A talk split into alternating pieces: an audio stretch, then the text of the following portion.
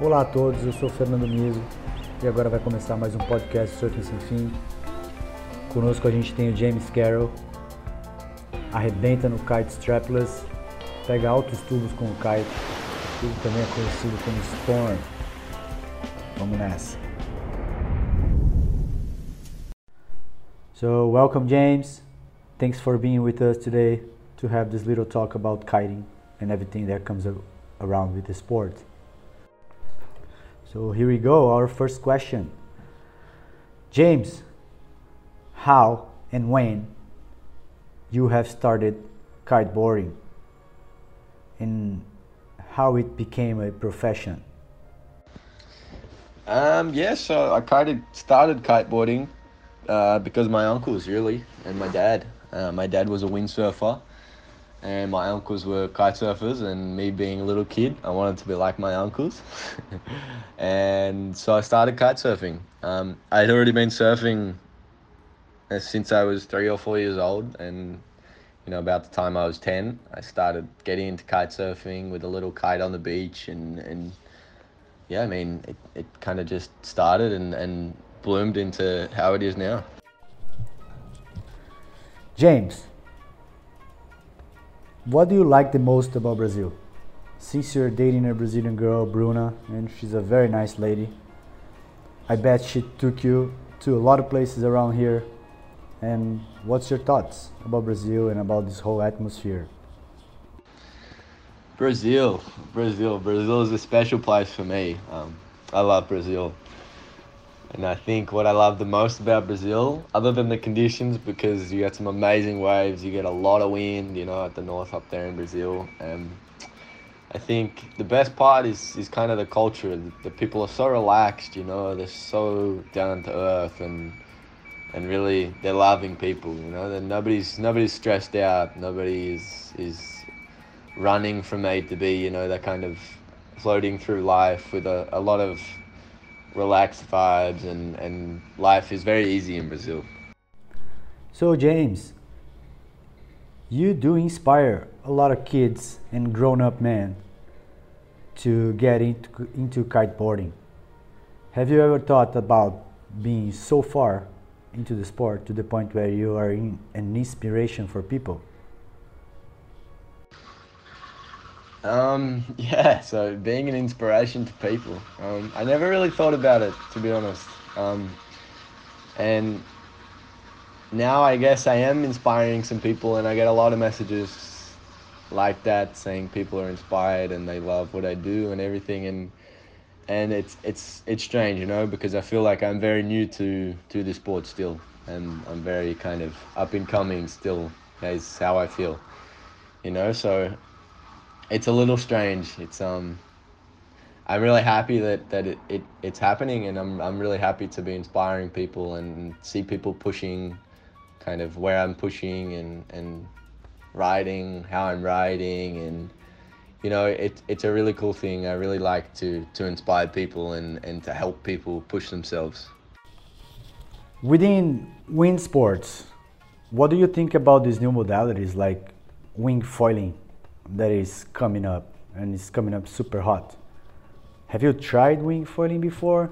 And what's your thoughts about it? And yeah, there's a lot of a lot of new sports coming into into wind sports, um, the winging and the foiling and everything. And winging, especially, I think for the public, it's very good. For, for kind of the average person and anyone who wants to get into it, it's it's very nice sport because I mean it's it's it's simple. You just have a wing, you have a board and your foil. You don't have any lines or, or kind of any problems. You know, it's it's very easy. Not a lot of risk involved, and I think for the average person and the public, it's it's really good. Um, I think it's going to be really nice to get more people into wind sports and and kind of spread the word around a lot. And for me, I've tried wing wing foiling. Um, it's fun, but for me, foil, foiling doesn't really do it for me. I'm not. I'm not a foiler. I, I never really have been. Um, maybe in the future, but but for now, it's it's not my sport. So we are just uh, going through a pretty gnarly pandemic, and uh, how did it affect your life and affected your training and traveling and all that. Tell us a little bit about it. Yes, this this pandemic has been crazy. It's um, a life changing pandemic, and um, I think a lot of things will never be the same, you know. But for me, to be honest, it, it was not so hard. Um, my life, a lot of my life kind of stayed the same. Um, I've been training a lot, you know. I'm still focused on my goals. I'm still in the water all the time, you know. Um, uh, my my heart is still in the same place. Um, but obviously, I haven't been traveling so much. Um, it's very hard to travel nowadays, and um, kind of anywhere you want to go, it's very hard to go. There's a lot of rules. There's a lot of um, kind of weird situations that happen. But other than not traveling, the biggest thing for me was the competitions. Not having any competitions. Um, competition. I love competition. You know, it, it's it's kind of where my heart is. I love to compete with people and and kind of face off with people. You know, see see who's the best. And um, for me, the biggest thing about the, the pandemic is is no competition. And at the moment, I'm actually I'm going back into my, my first one for the season, and it's going to be the first one for almost two years now, about a year and a half, and um, it's going to be exciting. It's going to be fun. Olympics and kiting. Now we have kite foiling as an uh, Olympic sport. Have you ever thought that this sport of kiting could have gone so far? What do you think about kite foiling in the Olympics? And the Olympics. Um, yeah, I mean, the Olympics is a big thing. Um, kiting in the Olympics, it, I think it will be very good for the sport. It will grow the sport a lot and and get the sport into the public eye, you know. Um, I think, for me, I think kite racing in the Olympics, it makes sense, you know. It's kind of a natural progression for kite racing. Um, and I think foil racing in the Olympics it has a good spot. It's, it's a lot like sailing, you know. I mean, the foil is, is one of the fastest craft on the water, so I think it makes sense that it is um, it's in the Olympics. It's definitely not a sport for me. I'm, I'm I have no desire, but I think it's really cool that the guys are in the Olympics and they're they're pushing it to that level. Who inspires you, James, or what inspires you? Um, I, it's hard to say what really inspires me, you know, because because it's it's it can be a lot of things. It can be many things, you know. I think nature inspires me a lot. Seeing nature and its its raw power, you know, kind of those days when it's really windy or it's a stormy day, you know, maybe there's there's really big waves or something. It really inspires me to get into nature and, and kind of kind of attack nature, you know, because it feels like nature is trying to attack you. And those those days really inspire me and I think more than anything nature is, is, is really a, a force for my motivation. What do you think about Rancho do Peixe and about the water sports center that we have here now at Rancho do Peixe? What do you think about this place as a spot for your hard training?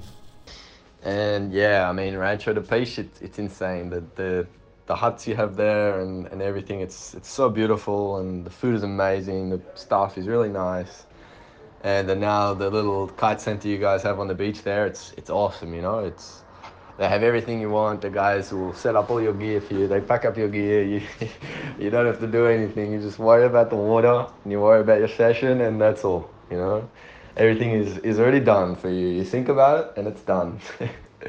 it's a really really nice place to be and and I really like spending time there. And what about Preá? Uh, what's your thoughts about Preá? Do you like being here? What do you think about this little fisherman's community? Yeah, and Preá. Preá is is the best place in the world to to train strapless freestyle, and I mean, especially staying at a place like Rancho do Peixe, it's it's insane. The the accommodations there is is really really beautiful. It's such a nice vibe. It's really chill and the little town there in Preá, it's it's small, it's cute, you know. There's a lot of people running around doing their things. Some nice little shops there. It's right on the beach with all the fishermen, and I mean, the conditions there are just insane. It's always windy, it's always sunny, and and it, it's it's I love that place. It's really cool. Right on, James. Thank you so much for being with us. Thank you for bringing goodwill and showing us how focused an athlete can be. As I see you here training all the time, you get into the water, you get out of the water, and you're always training. that's that's very inspirational, man. Thank you so much for being with us again. And uh, would you leave us a message for someone who's willing to start sailing or start any wind sports in general?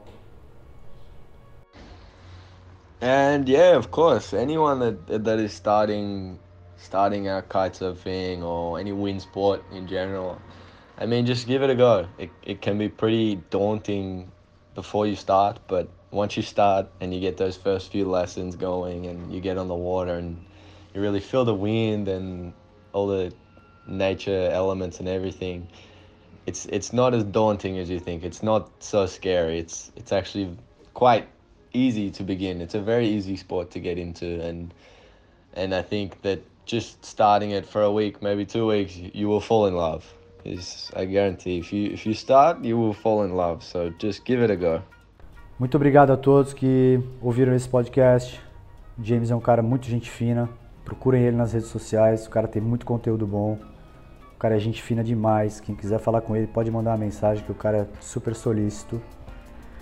E fica aqui mais um super podcast do Surfing Sem Fim. Um abraço a todos.